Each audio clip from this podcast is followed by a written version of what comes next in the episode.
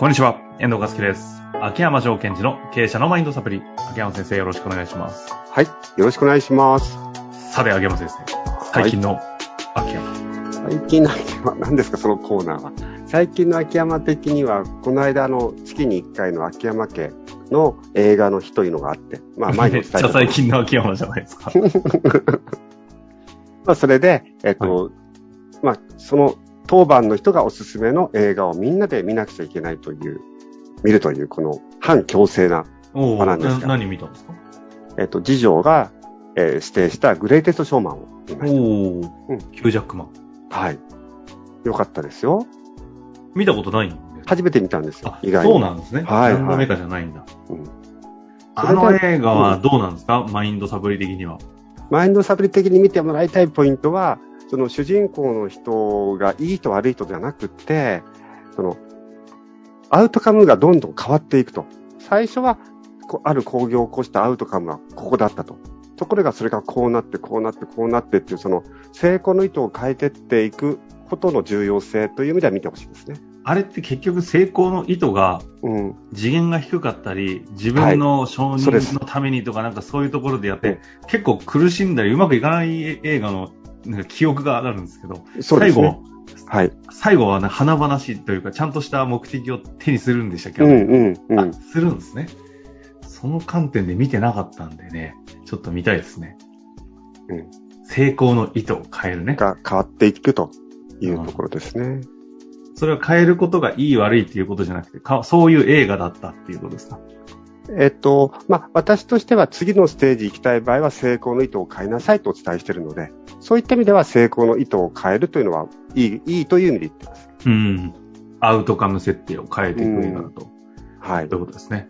さてさて、そんな中で、うんえー今回は、ちょっと今、ヒュージャックマンに心を奪われている秋山先生の質問は、あ、えー今日は質問だけですね、いきたいと思います。対話の質を上げるワンオンワンの極意うんうん。について質問させてくださいということです。はい。いきますよ。やること、やることをやって早く帰りたいという状態の人とのワンオンワンでは、その人の強みを見つけて、その人の強みを使っていくためにワンオンワンをやるんだよという目的共有をするといいと、秋山先生は以前おっしゃっておりました。はい。合ってますか？合ってます。しかし、その状態よりも、えーレベルの低い、後ろ向きタイプうん、やることをやらない、できたらやりたくないという部下がいます。前者のタイプと後者のタイプ、それぞれに対してどのような質問を投げかけると良いのでしょうか？特に後者のタイプの投げかけに困っております。ワンオンワンの質を高めていくためのヒントをお願いいたします。どうぞよろしくお願いいたします。はーい。ということですね。まずちょっといくつか説明をさせていただきたくて、はい。まずワンオンワンっていうのは非常にコーチングと似てるところがありますよという。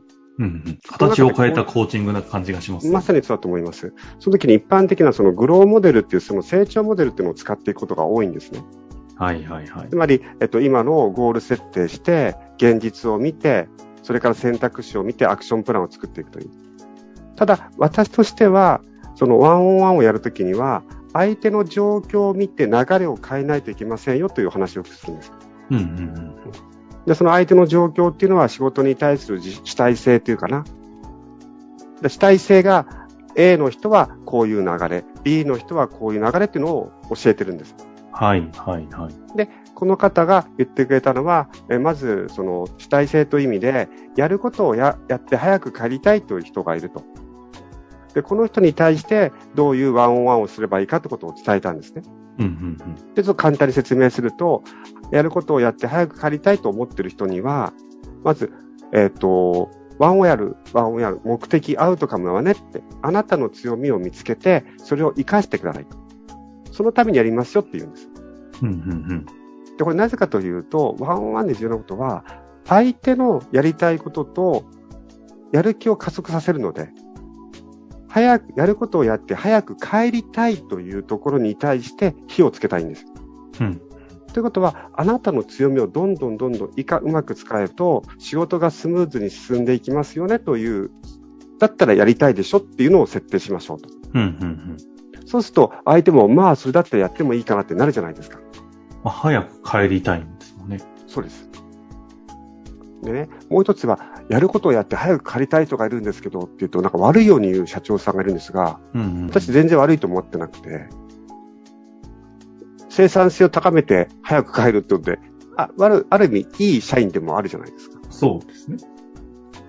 でそういう人には、えーやり方がありますよと、今みたいなことをお伝えする。うんうん。ただ質問ではそうじゃないんだと。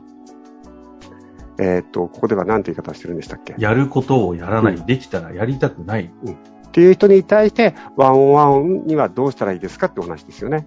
まあ世間で言うと、問題社員って言われるぐらいの感じですよね。やることをやらないんですよ。はい。で、そして、できたらやりたくない。はい。でまずですね、はい。これが気持ちなのか実行実際なのかで見極めましょうと。うんうん。やることをやらないはアウトじゃないですか。でも、できたらやりたくないと思いつくやることやってるんだったら、セーフじゃないですか。あそこの見極めはまずするということです。あ、なるほどね。事実への言及。はい。で、えっと、その次ですね、ワンオンワンは全ての人に必要かどうかっていう話があるんです。ほうほうほう。大事な観点来ましたね。ワンオンワンすべての人に必要か。ワンオンワンっていうのは基本的な目的はですよ、本来の。その人のやる気を出させるんじゃないんですよ。その人のやる気をさらにアップさせるんです。ですから、な何が違ったんですか？今ポイント、違うポイントは言葉では分かりましたけど。ないものに火をつけるものではないんですよ。うん。火種を大きくするってイメージなんですよね。うん。意外と聞いたことのない観点ですね。ということはですよ、やることをやらない人であれば、ワンオンワンではなく、やるようにオーダーを出すという基本じゃないですか。はいはいはい。で、それでもやらなければ、そのことについて話す必合う必要が出てしまう。ただそれはワンオンワンというか、みたいな。うん。それはもうコーチングではなくて、うんこれをやろ、やりなさいって言ってるけども、やらないじゃないと。それは、私だっててか、この同じ船に乗ってあかんっていう話をしてなきゃいけないフェーズの話ですね。そうなると。そうですね。ただし、それができないっていう場合もあるんですよ。やらないんじゃなくて、僕にはできないんです、難しくてって話してれば、じゃあ、どんなサポートが必要かを考えようねってできるじゃないですか。ああ、そう能力が足りなくてできないはい場合ってことですね。そうですねれは確かに。じゃなくて、やりたくないって話だとすると、また別の話です。この船に一緒に乗っていくんですかと。ただ、だから、下船した方がいい場合もある。ただやっぱり会社としては人材不足なので降りてほしくないんですよ。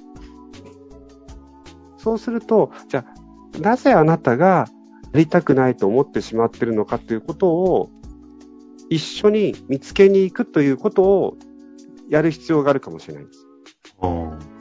で、このコーチングの弱点というのがあって、ほうほうほまあ、ワンオンワンがコーチングとほぼイコールって前提ですよ。う。なるほど。はい。コーチングをする人に陥りがちなこと。それは、どんな相手もコーチングを使えば主体性が湧くと思い込んでいることなんですよ。ああ、前提の間違い。うん。そうじゃないんですか？コーチングは魔法じゃないんですか？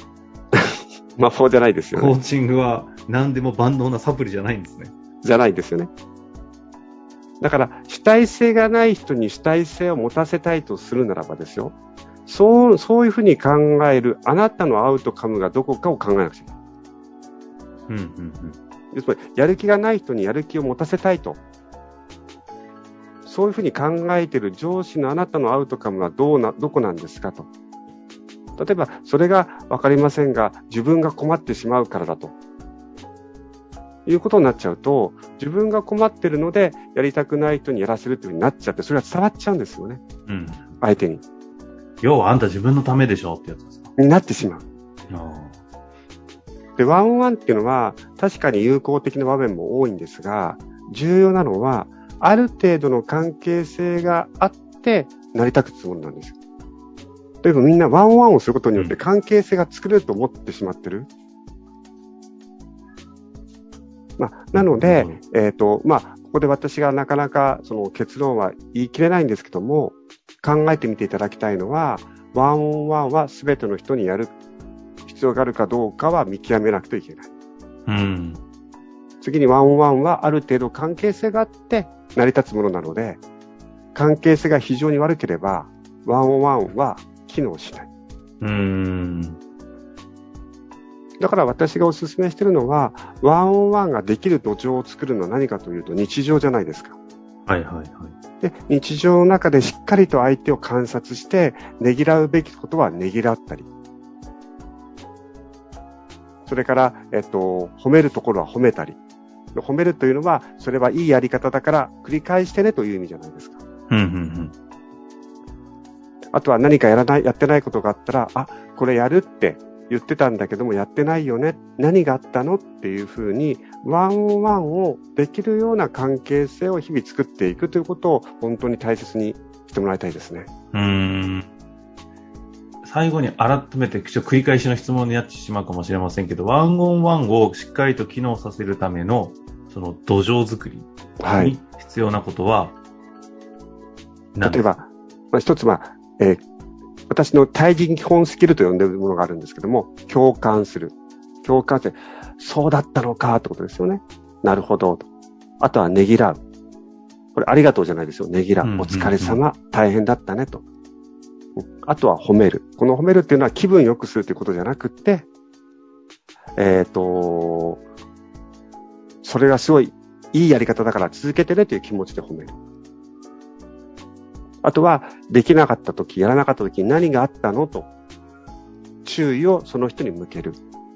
これをベースにやっていくと、ワンオンワンができる土壌が作れるかなと。はあ、あの、さらっと言われたんで、聞いてみましたけど、聞いていいぐらい、あの、それで一本取れるぐらいの返答が来て、今、驚いております。そうだったんですね。土壌、さあ、そういう話ですね。え、ちょっともうもう一回改めて言い言います今の、パパッと。あまとめ、て今のですか？はい。はい。えっと、共感する、はい。ねぎらう、はい。褒める。褒める。で、困ってる時に何があったのという生き方をするあ。や、やるって言ってたけどやってなかったね。何があったのって。うん、うん。なぜやってないのじゃないということですね。これ、これ土壌の話ですね。ワンオンワンのはい話じゃなくて。ああ、聞いてよかった。ということらしいですので。はいあ。の、逆に今のところに対して質問をしたいという方いる気がするので、もしありましたらぜひお寄せいただけたらと思います。他の回でもね、今みたいな話はちょこちょこしてますので、ちょっと探していただいて、お聞きください。ということで、今日のところ終わりましょう。秋山先生、ありがとうございました。はい。ありがとうございました。本日の番組はいかがでしたか？番組では秋山城賢治への質問を受け付けております。